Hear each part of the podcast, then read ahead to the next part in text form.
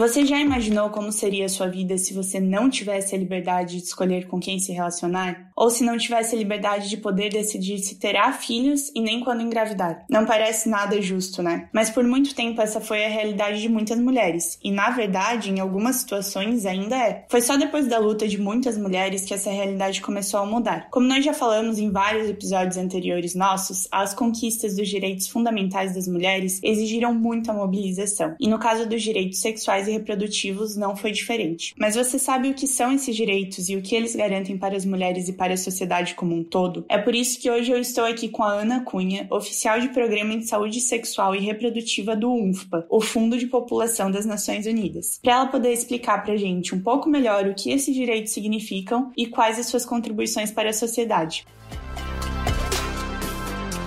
Este é um episódio do projeto Equidade, uma parceria entre o Instituto Matos Filho e o Politize, onde explicamos de forma simples e descomplicada tudo o que você precisa saber sobre os direitos humanos. Vamos nessa?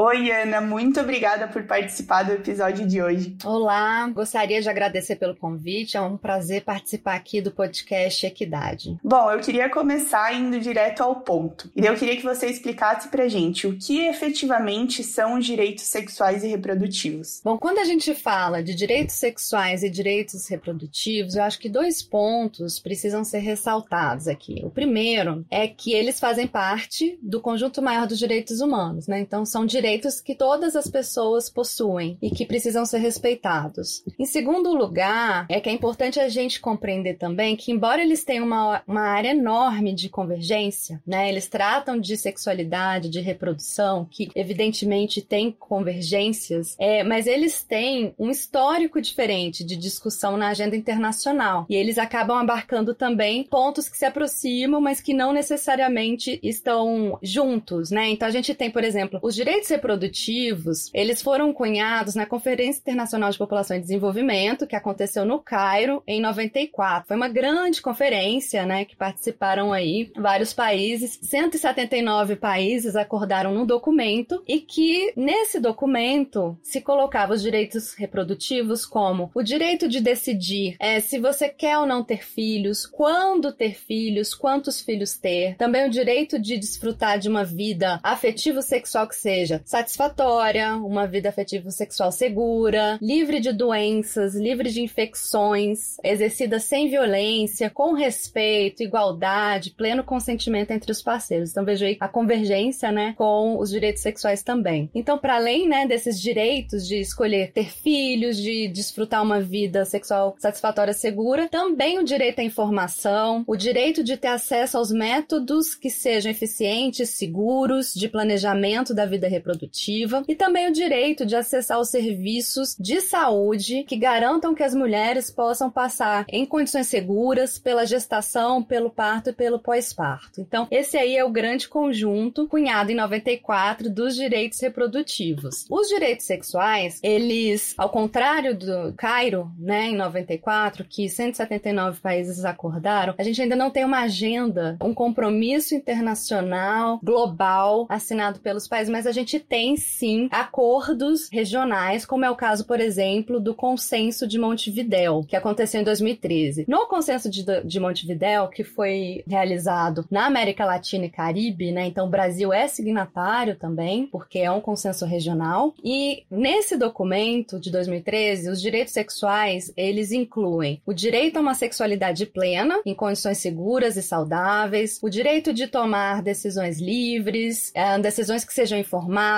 voluntárias e responsáveis sobre a sexualidade no geral. Também inclui, vejam bem, o respeito à orientação sexual, o respeito à identidade de gênero, livre de coerção, discriminação e violência. E também engloba o direito à informação e aos meios necessários para a garantia da saúde sexual e da saúde reprodutiva. Então, é, em grosso modo, sim, essa seria aí os direitos sexuais e reprodutivos que eles convergem mas uh, e a gente costuma falar, né? Ah, os direitos sexuais e reprodutivos como se fosse uma coisa só, mas eles não têm um histórico exatamente comum, embora ambos precisam é, ser respeitados para que mulheres, meninas e toda a sociedade possa passar uma vida em que a sua dignidade corporal, as suas decisões sobre sexualidade e reprodução possam ser respeitadas e que elas possam ter uma trajetória segura, livre e digna, né? Perfeito, Ana. Eu acho que no final da sua resposta você já falou um pouquinho sobre a importância desses direitos, mas eu queria que a gente aprofundasse um pouquinho mais nessa próxima pergunta. Então eu queria saber por que, que esses direitos são tão importantes para a sociedade num geral e depois disso, por que, que eles são ainda mais importantes para as mulheres? Ok, esses direitos eles são importantes para mulheres e meninas porque em sociedades patriarcais, né, historicamente construídas com papéis de gênero definidos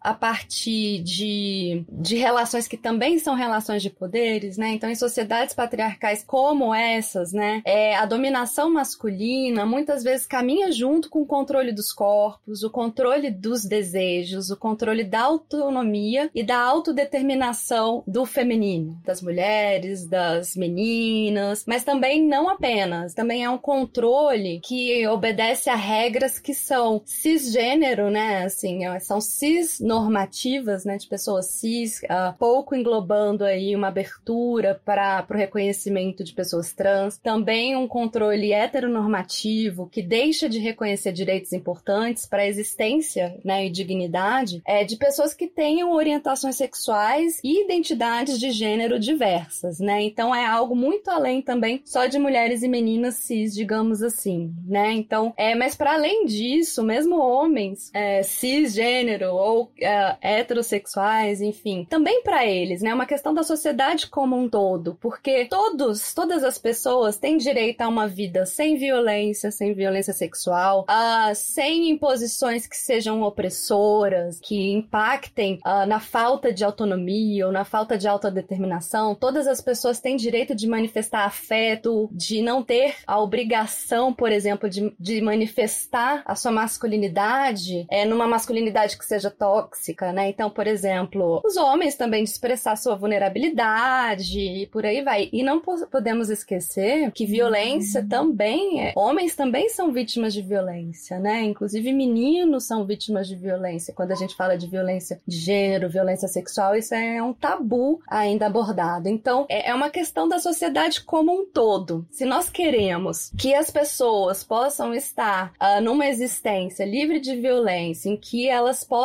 se expressar, em que elas possam ter autonomia, a gente precisa garantir os direitos sexuais e reprodutivos. Ana, muitas vezes esses direitos são relacionados com questão de saúde pública, né? Como a questão da mutilação genital feminina, que segundo a OMS afeta cerca de 200 milhões de mulheres no mundo. Essa relação faz sentido? Como que os direitos sexuais e reprodutivos podem beneficiar a saúde das mulheres? O aspecto da saúde é uma parte fundamental dos direitos sexuais e reprodutivos, né? Então, a saúde sexual e a saúde reprodutiva são aspectos que devem ser ligados à questão de saúde pública, de que as mulheres possam se beneficiar de políticas públicas, de serviços públicos. É, e aí, quando eu tô falando não só serviços de saúde em si, mas também como que outras instâncias da sociedade podem promover a saúde, né? Então, isso é uma questão, por exemplo, das instituições educacionais, também de promover a saúde, de trabalhar informações para prevenção, prevenção de ISTs, né? De uh, infecções sexualmente transmissíveis, prevenção de gravidez não intencionais, prevenções de práticas nocivas, como a mutilação genital feminina, né? E combate total à prevenção dessa prática que é uma grave violação dos direitos, né? E da autonomia corporal, enfim. Então, os direitos e a saúde estão intimamente relacionados, definitivamente, e é um dever do Estado, um dever da sociedade como um todo, promover a saúde, promover o bem-estar, a dignidade e a autonomia corporal. E no Brasil, os direitos sexuais e reprodutivos são garantidos por lei? Quanto que a gente já avançou e ainda tem para avançar nesse quesito aqui no país? Então, sim, né? A gente tem aí os direitos sexuais e reprodutivos, tanto o Brasil é signatário desses acordos internacionais, tanto o Cairo como o Consenso de Montevideo, mas também a Agenda 2030 de Desenvolvimento Sustentável sustentável. O Brasil também participou dos processos de revisão uhum. mais recentes, né, como Nairobi, em que se compromete com os três zeros, que é o zero necessidade não atendida de contracepção, enfrentadas, né, que a gente tenha alcance aí todo atendimento de necessidade de contracepção. Também zero mortes maternas por causas evitáveis e zero práticas nocivas, né, incluindo aí casamento infantil, é, mutilação genital feminina. Então, o Brasil participou desses vários processos internacionais que cunharam os direitos sexuais e reprodutivos. É, é um compromisso firmado, mas também é algo que entra na própria Constituição Federal Brasileira. Então, por exemplo, o direito ao planejamento reprodutivo, ele aparece na Constituição, no artigo 226. Então, ele fala do planejamento familiar, da livre decisão do casal, que compete ao Estado propiciar recursos educacionais e científicos para o exercício desses direitos, né, sendo vedada qualquer forma coercitiva por parte das instituições oficiais ou privadas. É um direito que foi depois regulamentado pela Lei 9263 de 1996 e em 2007 nós tivemos a Política Nacional de Planejamento Familiar, que inclui a oferta de oito métodos contraceptivos gratuitos, né, e a venda de anticoncepcionais a preços reduzidos na rede de farmácia popular, né? Então o SUS ele entra aí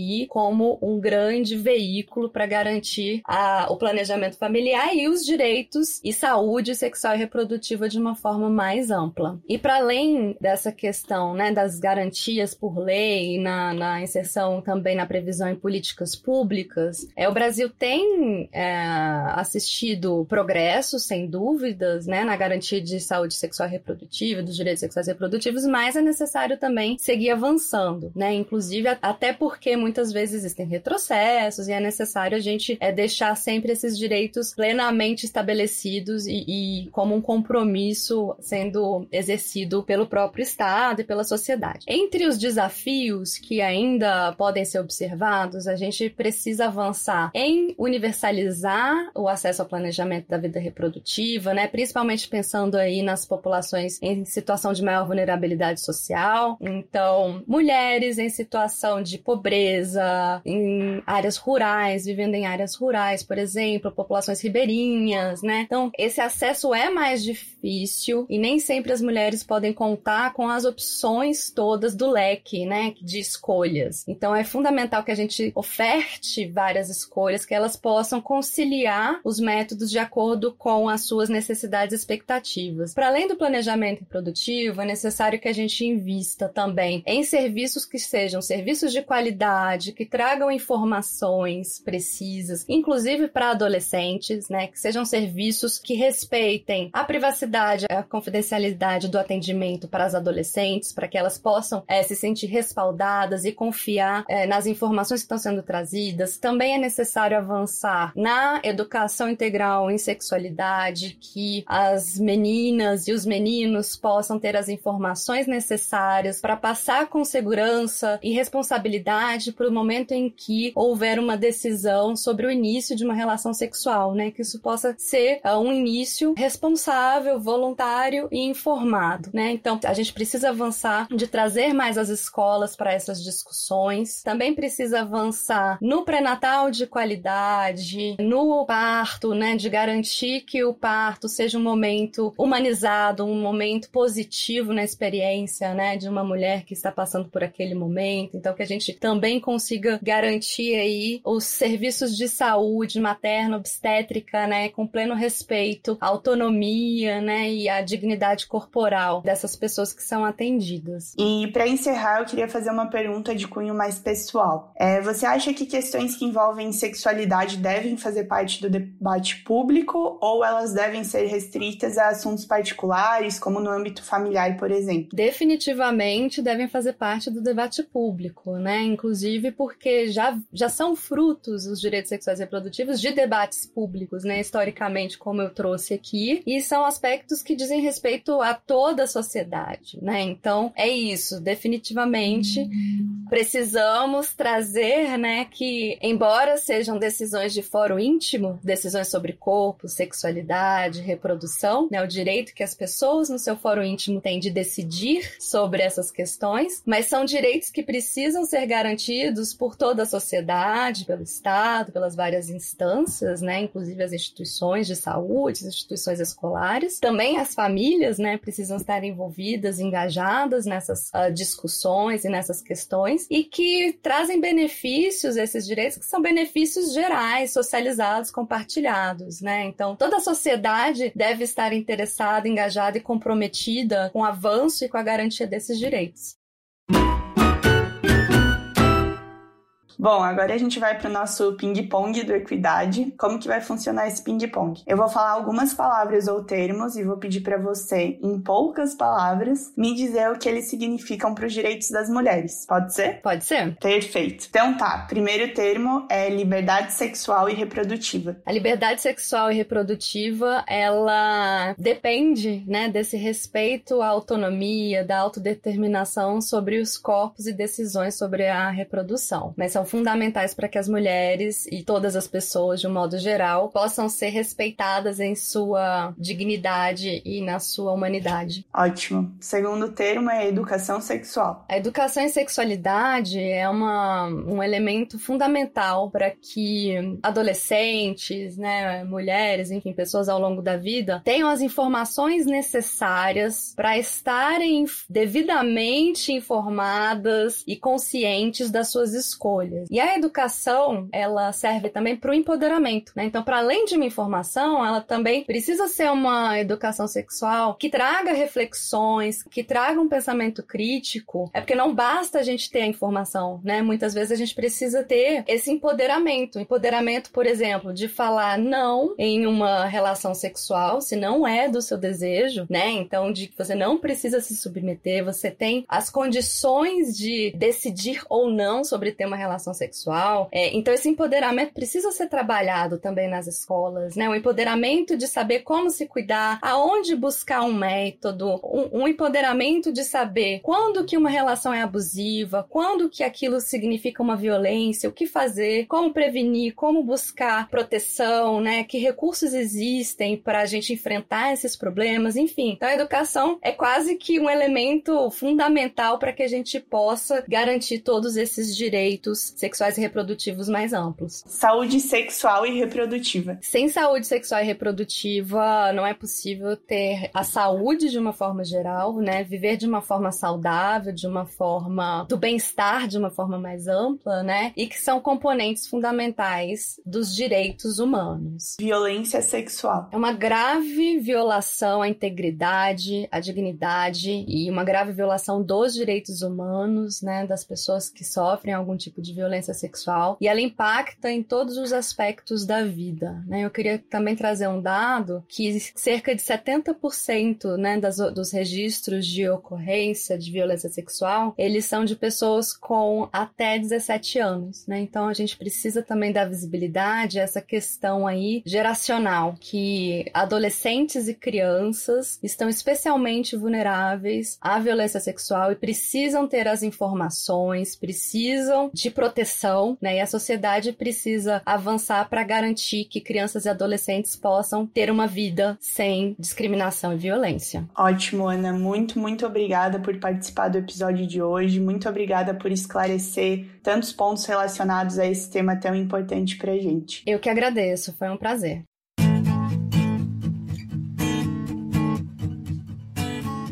Bem, de maneira geral, deu para perceber que o reconhecimento dos direitos sexuais e reprodutivos contribui para fortalecer o respeito à autonomia das mulheres sobre seus próprios corpos. Esses direitos são importantes porque permitem que decisões sobre sua sexualidade e vida reprodutiva sejam feitas com liberdade, o que não é importante só para as mulheres, mas para a sociedade como um todo. A garantia desses direitos surge como uma resposta a uma série de violações, como esterilizações forçadas e sua intersecção com racismo, a limitação de oferta de métodos contraceptivos como a pílula anticoncepcional e seu dano a muitas mulheres, a dificuldade de acesso a serviços de aborto legal, inclusive em casos de violência sexual. Mas as violações aos direitos das mulheres não se limitam a questões ligadas a seus direitos sexuais e reprodutivos. Uma das principais temáticas a serem discutidas quando falamos em violência de gênero é a violência doméstica, que atinge milhares de mulheres no mundo. E no Brasil isso não é diferente, é claro. Para combater essa realidade, muitas medidas foram tomadas ao longo do tempo, e aqui no nosso país a principal delas foi a Lei Lei Maria da Penha. Se você quer saber mais como ela funciona, então fica ligado que na próxima semana a gente vai voltar com um novo episódio aqui no Equidade em que a gente vai falar tudo sobre a Lei Maria da Penha. Ficamos por aqui, agradecemos imensamente a Ana pela participação e esperamos que você tenha gostado desse episódio. Ele é um dos vários conteúdos que produzimos no projeto Equidade, uma parceria entre o Instituto Matos Filho e o Politize. Além desse podcast, você também pode conferir os nossos conteúdos em formato de texto e de vídeo. Acesse a página do projeto no portal do Politize e confira tudo o que você precisa saber sobre os direitos humanos. Até a próxima!